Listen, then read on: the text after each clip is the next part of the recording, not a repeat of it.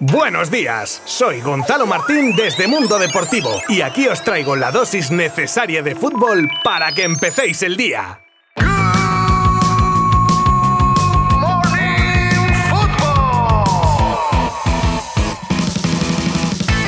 Hola, ¿qué tal? Muy buenas a todos. Nuevo y completito episodio en este Good Morning Football jueves 25 de agosto. Y es que ayer tuvimos un montón de partidos y noticias y sobre todo ello hablaremos en los próximos minutos. Sin ir más lejos, uno de los temas de ayer fue el partido amistoso entre Barça y City para recaudar fondos contra la ELA y tenemos hoy partido del Villarreal de la previa de la Conference League. Y nos metemos en harina en asuntos como la inminente salida de un Titi del Barça, la bomba que explotó en el panorama fútbol español con la venta de Isaac al Newcastle por un pastizal, eso sí. Todo sobre el sorteo de Champions de hoy a las 6 de la tarde. Tenemos también muchos temas de mercado que pueden afectar a Real Madrid y varios equipos de la Premier. Y esto y muchas cosas más solo si me acompañáis y queréis estar informados de las noticias más destacadas del mundo del fútbol. Os habla Gonzalo Martín desde Mundo Deportivo. Bienvenidos. Venga, pues vamos con lo que para mí es la noticia más importante del día y no es otra que la celebración del amistoso entre Barça y City para recaudar fondos para la lucha contra la ELA. El resumen del partido os lo cuento pues en un segundo y es la presencia en el Spotify Camp Nou de más de 91.000 personas apoyando la causa. En lo deportivo, un empate a tres en un entretenido encuentro donde jugaron casi todos, pero lo más importante sigue siendo la lucha contra esa enfermedad y por supuesto vamos a escuchar unas palabras de Juan Carlos Unzué antes del inicio del partido y de su saque de honor. Lo primero que hoy quiero transmitir es nuestro agradecimiento al Fútbol Club Barcelona y al Manchester City por su compromiso y sensibilidad con nuestra causa. Lo que quiero deciros es que los integrantes del equipo de la ELA os decimos que queremos seguir viviendo y disfrutando de la vida. Pero para eso, para eso necesitamos que se desbloquee y se tramite la ley ELA ya. No hay tiempo que perder.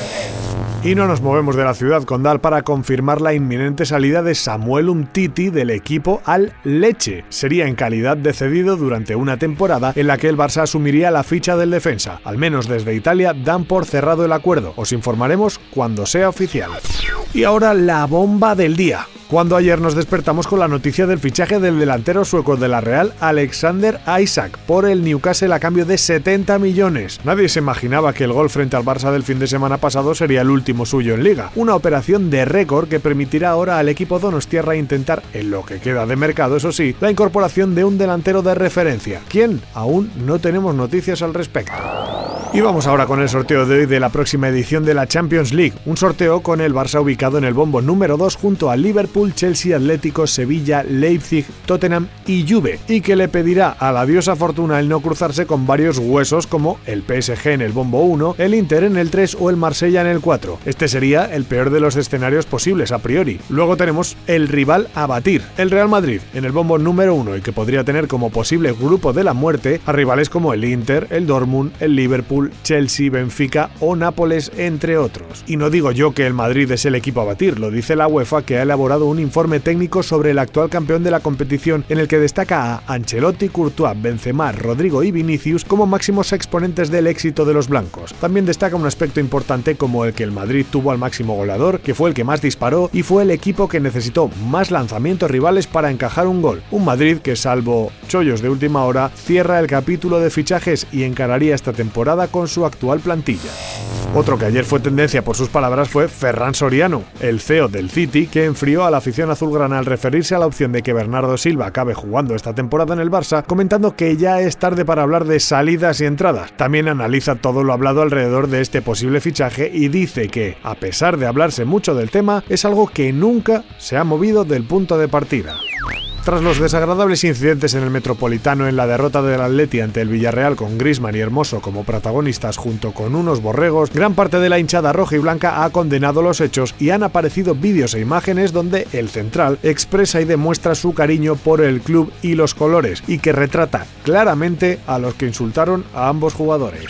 Cuidado con las próximas locuras que se podrían producir en la Premier con clubes que se han gastado cientos de millones ya, y aún podríamos ver operaciones con cifras astronómicas. Las que están más en boca de todos son el posible fichaje de Anthony por el United a cambio de 100 millones, el interés del Chelsea, a ver voy a sacar la lista, en Anthony Gordon, por el que pagarían 70 millones al Everton, en Rafael Leao, por el que el Milan pide 100 millones, los mismos que por Fofana pide el Leicester. Y por ejemplo también el Arsenal podría pagar 60 kilos por Pedro Neto, una millonada a sumar a los 2.000 millones ya gastados en toda la Premier. Y para terminar en el día de hoy, dos breves con Athletic, Español y Almería como protagonistas. El primero por la vuelta de Ander Herrera al conjunto bilbaíno, que cuando se decía que sería tras desvincularse del PSG, ahora puede que esa desvinculación no llegue y tenga que ser a modo de cesión. Y por otra parte, Español y Almería han anunciado el traspaso de Embarba del equipo Perico al recién ascendido. Todo parte de una operación cruzada que llevaría a José Carlos Lazo a la ciudad condal.